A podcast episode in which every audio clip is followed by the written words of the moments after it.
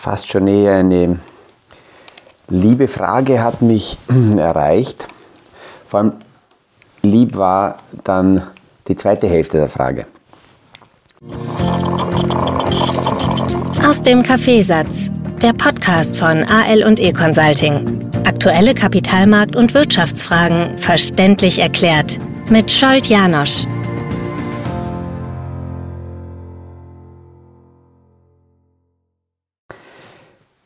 Die erste Frage war, Herr Janosch, was meinen Sie, was, was sollten wir mit China machen? Es kam von einem Anleger, der die Podcast schon länger hört und äh, er hätte gern eine, eine umfangreiche Portfoliobewertung, eine Portfolioanalyse. Und wenn wir uns so unterhalten, dann schauen wir uns an, was ist bis jetzt im Portfolio vorhanden. Und hat mir die Frage gestellt, eben, was soll ich mit China machen? Er ist in, ja, äh, wenn man die gesunde Zusammenstellung anschaut, sehr, sehr stark dort übergewichtet. Das ist ihm verkauft worden, wie auch immer. Und nachdem wir uns unterhalten haben und ich dann gesagt habe, was spricht dafür, was spricht dagegen, kam so die Frage, aber sind Sie sicher, dass das sicher so kommt?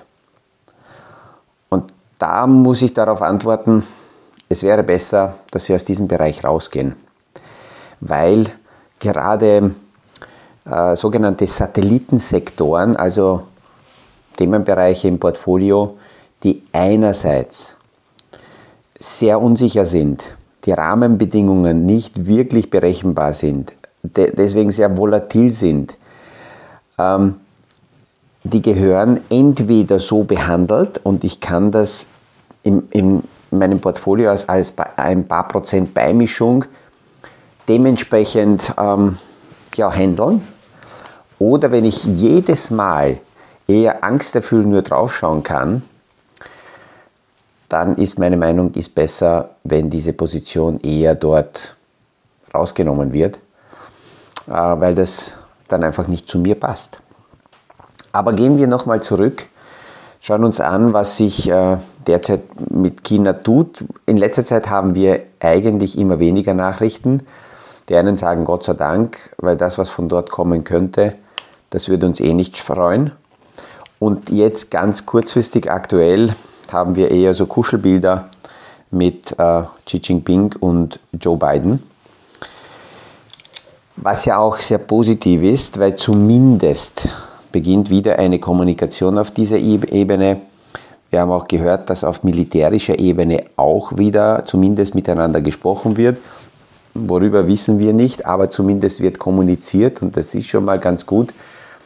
Ähm, viele sagen, das ist jetzt nur so oberflächliche äh, Geschichte. Aber ähm, manche sagen, ja, China und Amerika können nur äh, Gegner sein. Gott sei Dank wird jetzt auch ausgesprochen, dass sie auch Partner sein können. Aber so irgendwo zwischendurch Mischung und, und mal gegeneinander äh, stacheln und dann wieder irgendwie politisch schauen, dass man die Wogen glättet das wird langfristig wahrscheinlich nicht funktionieren. Also sie reden einmal miteinander. Die Amerikaner haben die Chip-Lieferungen ja äh, Richtung chinesische Unternehmen sehr, sehr stark zurückgefahren. Es gibt schon einige Unternehmen, die dementsprechend dann auch reagieren müssen. Die letzten Meldungen kamen von Alibaba, äh, die ihre äh, Entwicklung im Cloud-Bereich zurückfahren müssen weil sie aktuell die notwendigen Bauteile aus Amerika nicht mehr verfügbar haben. Also das sind so Kleinigkeiten, die natürlich noch passieren und das wird nicht von heute auf morgen verschwinden. Äh, China hat verhältnismäßig noch wenig Reaktion gezeigt auf diese ganzen Sanktionen und könnte viel mehr Schaden anrichten, weil gerade aus dem äh, Basisrohstoffbereich äh, ist sowohl Amerika, aber noch viel abhängiger ist Europa von China. Aber umgekehrt ist China natürlich exportseitig auch sehr, sehr stark darauf angewiesen, dass die Weltwirtschaft funktioniert. Was könnte 2024 in dieser Sache bringen? Naja, 2024 äh, ist in Amerika Wahljahr und Joe Biden könnte damit versuchen, ähm, gerade bei den, bei den Anhängern von äh, Trump oder die, die unentschlossen sind, aber mehr Härte sehen wollen. Er könnte versuchen, mit Härte zu punkten, Härte gegen China. Das wäre nicht unbedingt ideal für die Beziehungen, aber vielleicht besprechen die zwei jetzt genau das, dass der Joe Biden sagt, okay, G, ähm, nächstes Jahr wirst du ein paar Bemerkungen von mir lesen, äh, da schmunzel, trink noch einen Kaffee oder einen Tee, äh, aber ich muss das wegen den Wahlen machen. Ähm, wer weiß es. Wirtschaftlich wäre es natürlich für die Amerikaner auch schlecht, wenn sie noch mehr Härte auffahren gegen China, weil sehr, sehr viele amerikanische Unternehmen sehr, sehr stark vernetzt sind in China. Wir brauchen nur Apple hernehmen, die gesamte Produktion ist bei Foxconn und Foxconn ist in China und äh, sie versuchen zwar die Abhängigkeit ein bisschen abzubauen und lagern aus Richtung Indien, aber es ist immer noch sehr, sehr, sehr stark und, und der chinesische Markt als Verkaufsmarkt ist auch sehr, sehr wichtig für viele amerikanische Unternehmen. Und die Amerikaner brauchen auch politisch die Chinesen, weil viele globale Probleme ohne China nicht gelöst werden können. Umgekehrt, auch China braucht Amerika, ähm, weil äh, die Chinesen an sich rein wirtschaftlich gesehen auch daran interessiert sind, dass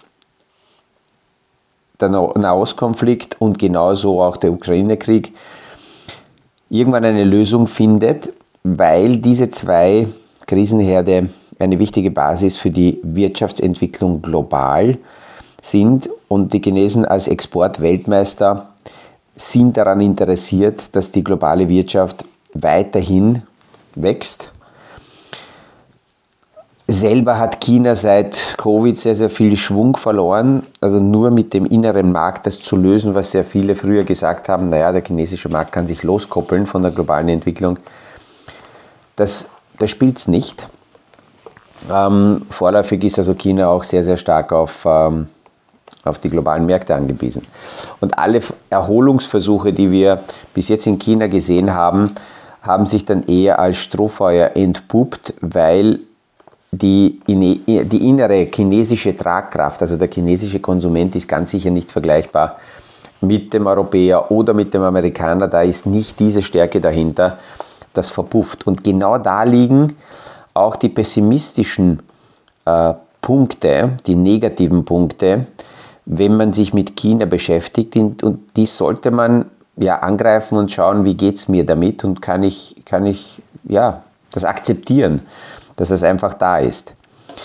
Die, die Haltung der privaten Haushalte in China ist durch die ganzen Covid-Maßnahmen viel, viel stärker geschädigt, als wir das in Europa oder Amerika gesehen haben.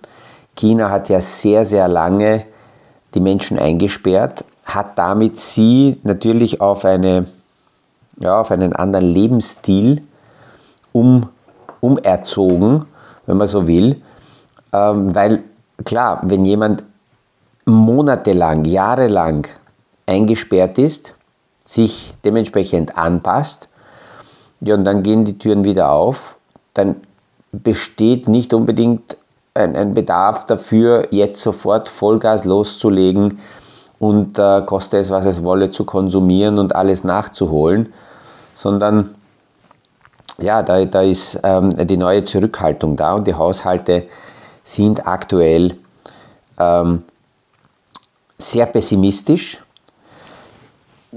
Xi Jinping unterstützt mit irgendwelchen Maßnahmen auch nicht besonders die innere Wirtschaft in China. Ähm, es schaut so aus, als würde er sowohl die Immobilienwirtschaft als auch die Finanzwirtschaft gesund schrumpfen wollen. Und das, das spürt man. Daraus kommt also nicht wirklich viel Wachstumsimpuls. Zweiter wichtiger Punkt in China, darüber haben wir einige Male schon im Podcast gesprochen, die Jugendarbeitslosigkeit ist sehr, sehr hoch, in Teilbereichen über 50 Prozent. Und das verstärkt die pessimistische Haltung, gerade wenn die junge Generation keine Perspektiven hat. Dann wird einerseits auch weniger konsumiert und sehr viele Wirtschaftssysteme sind auf Konsum aufgebaut. Und was noch wichtiger ist, und da gibt es schon einige Anzeichen dafür, dass diese Perspektivenlosigkeit dazu führt, dass die Leistungsbereitschaft und gewisse Aspekte der Leistungsgesellschaft verloren gehen. Es gibt manche Menschen, denen das gefällt. Das ist aber die Leistungsbereitschaft und Leistungsgesellschaft ist ein, ein, eine wichtige Säule für unser Wirtschaftssystem und äh, das bremst China zusätzlich natürlich noch einmal aus. Derzeit ist hier auf diesem Bereich leider keine Besserung in Sicht. Immobilien. Ähm, die, dieser, dieser Zusammenbruch der großen Immobilienunternehmen äh, und die Kursstürze äh, führen auch dazu, dass sehr viel Wert vernichtet wurde. Sehr viele Chinesen haben in der Vergangenheit ihre Altersvorsorge auf äh, Immobilien aufgebaut. Und diese Immobilienkrise ist noch nicht vorbei. Das könnte sich immer noch weiter innerhalb von China zu einer echten Finanzkrise auswachsen. Und das bringt, verstärkt auch diese pessimistische Haltung, weil derzeit dort keine wirkliche schnelle Drehung erkennbar ist. Ja, und zum Schluss, ähm, dieses Treffen jetzt löst leider die Hauptspannungen äh, zwischen USA und China nicht, weil hier Taiwan weiterhin ähm, ein, ein Problem darstellt. Ähm, es kommen vielleicht sogar noch weitere Sanktionen gegen China, jetzt auch von Europa äh, im Zusammenhang mit den Elektroautos, weil China versucht hat, in dieser Transformation der Richtung Elektroautos hin Europa mit billigen Autos zu überschwemmen. Da versucht Europa sich jetzt dagegen zu klemmen. Und die Transformation geht in China so schnell, dass, ähm, äh, dass, dass äh, zum Beispiel VW komplett hinten bleibt. Also die, die europäischen Autolieferer kommen äh, in China überhaupt nicht nach. VW wird wahrscheinlich das schlechteste Jahr in China jetzt vorlegen.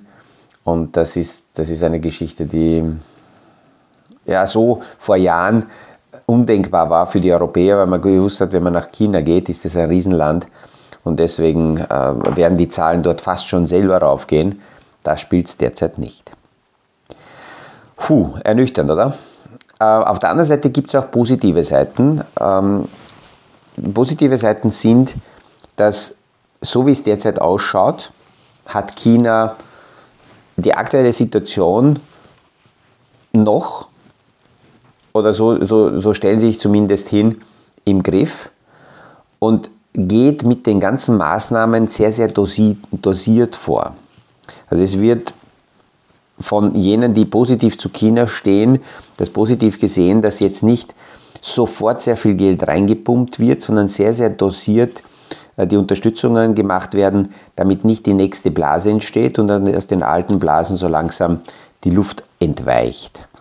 Und sowohl Amerika als auch die Europäer können hier nur mal zuschauen und, und vielleicht sogar lernen von den Chinesen, weil wir viel, viel schneller mit zu viel Geld in viele Themen hineingehen. Und da ist leider das Problem, dass mit diesen überzogenen Maßnahmen äh, die nächste Blase dann wieder erzeugt wird. Die eine Blase oder ein Problem wird gelöst, um damit eine neue, noch viel größere Blase aufzubauen. Also die Chinesen äh, scheinen derzeit mehr Stabilität reinbringen zu wollen. Das Zweite ist, auch wenn die Arbeitslosigkeit in vielen Bereichen sehr hoch ist, die Wirtschaft wächst, weil in China mit niedrigerer Beschäftigung die Produktivität gehoben werden kann. Das heißt, derzeit wird Arbeitslosigkeit über Produktivität kompensiert und China hat im Vergleich zu Europa oder zu Amerika überhaupt keine Inflationsprobleme. Die Zinsen können weiterhin tief bleiben. Und ähm, mit, mit China kann noch nur mit den Zinsen die Wirtschaft recht gut steuern, muss noch nicht unbedingt mit irgendwelchen Anleihenaufkaufsprogrammen einsteigen. Das müsste maximal gemacht werden bei den Immobilienriesen, dass hier Anleihen übernommen werden, also Kredite übernehmen werden für Dinge, die nicht sauber gelaufen sind. Anleihen, die eigentlich in Konkurs oder ausfallen sollten, Unternehmen, die in Konkurs gehen sollten, aber da versucht man zu taktieren, was ja nicht nur Vorteile hat, darüber werden wir in einem nächsten Podcast dann sprechen, dass diese Anleihenaufkaufsprogramme ähm, eigentlich die, die, ganze Innovation äh, auch in Europa und Amerika abwürgen weil ähm, hier Dinge gerettet werden, die ja möglicherweise im Sinne der gesunden äh, Säuberung des Marktes eher verschwinden sollten. Dann dritter Punkt. Man spricht sehr, sehr viel von Deglobalisierung, aber man sieht, dass in der Tagesarbeit und in der Praxis diese Deglobalisierung nicht so stark stattfindet, sondern es ist eher ein De-Risking. Die Abhängigkeit und die Risiken werden von den Unternehmen eher abgebaut. Das heißt, Teile werden aus China ausgelagert nach Indien oder in andere Regionen in Asien. Aber aus dem chinesischen Markt wollen all jene, die schon dort sind, nicht unbedingt komplett rausgehen und solange es geht, wollen sie bleiben, weil natürlich die Chancen des chinesischen Marktes riesig sind. Und ähm, deswegen ist diese Deglobalisierung im Moment in der Praxis nicht so, dass man komplett geht, also von 0 auf 100 und wieder auf 0, sondern eher das Risiko langsam ein bisschen abgebaut wird. Vierter positiver Punkt ist, dass die Marktschwäche in China, die wir jetzt seit einiger Zeit sehen, und es sind ja gut mittlerweile zwei Jahre, dass der chinesische Markt sich nicht aus dem Bärmarkt lösen konnte. Das Ganze ist eher psychologisch bedingt als fundamental, weil Unternehmen weiterhin in China interessant sind. Die Verunsicherung kommt hauptsächlich genau aus den Punkten, die ich am Anfang gesagt habe. Äh, ein Markt, der nicht wirklich berechenbar ist, Akteure, die in der Wirtschaftspolitik nicht so agieren wie uns Bekannte, die geopolitischen Unsicherheiten. Ähm, es gibt aber mittlerweile ähm, von, von der Zentralregierung einen 17-Punkte-Plan in China, der langsam um, umgesetzt werden sollte, um wieder mehr Vertrauen äh, der Investoren in die Wirtschaft zurückzubringen. Wenn wir es zusammenfassen als Fazit, China bleibt aus meiner Sicht weiterhin in einem globalen Portfolio ähm, ein Satellit. Auch wenn das globale Wirtschaftswachstum von 30, in der Größe von ungefähr 30 Prozent aus China kommt, bleibt China trotzdem eben eine Satellitenposition mit sehr, sehr hoher Volatilität, sehr vielen Unsicherheiten. Die Probleme werden bleiben, die sind nicht von, von heute auf morgen weg. Es sind Gefahren da, dass hier Eskalationen passieren. Äh, Spannungen können weiter aufkommen. Wer ja, mit China in die Küche geht, da muss man ganz klar sagen, äh, der muss natürlich die Hitze vertragen. Wer die Hitze nicht verträgt, sollte nicht in die Küche gehen, egal mit wem. Und wenn jemand nur wegen der Taiwan-Gefahr äh, China rausnehmen will aus dem Portfolio, sollte bedenken, dass wenn die Eskalation äh, mit Taiwan passieren sollte, dann ist davon nicht nur China betroffen, sondern mit hoher Wahrscheinlichkeit die gesamte globale Wirtschaft, weil Taiwan in vielen Bereichen und gerade im Technologiebereich eine viel wichtigere Rolle spielt ähm, als jetzt China und äh, für sehr viele Tech-Konzerne ähm, eine wichtige Säule ist. Ich hoffe, dass diese Beleuchtung Vorteile, Nachteile hilft, um gerade diesen Teil des globalen Marktes in der richtigen Relation zu sehen und dementsprechend äh, im, im, im, Portfolio diese Position äh, zu, zu handeln. Mein Fazit ist, dass das grundsätzlich, wenn man mit diesen Schwankungen umgehen kann, China in ein Portfolio hineingehört oder dabei sein kann. Gerade die laufenden Zukäufe und die Volatilitätsnutzung da ganz, ganz wichtig ist großartig, die Position weiter aufzustocken und auszubauen und zu sagen, juhe, jetzt greifen wir an. Dafür ist die Zeit nicht gegeben. Und ähm, ja, das ist so äh, zu diesem Bereich. Mit diesen Gedanken verabschiede ich mich ins Wochenende, wünsche angenehme Zeit, gute Erholung. Freue mich, wenn wir uns nächste Woche wieder hören beim nächsten Podcast aus dem Kaffeesatz. Das war aus dem Kaffeesatz, der Podcast von AL und E Consulting zu aktuellen Kapitalmarkt- und Wirtschaftsfragen, verständlich erklärt mit Scholt Janosch. Aktuelle Fragen, Rückmeldungen und Anmeldungen zum nächsten Kapitalmarkt-Talk findet ihr auf unserer Homepage www.aleconsulting.at.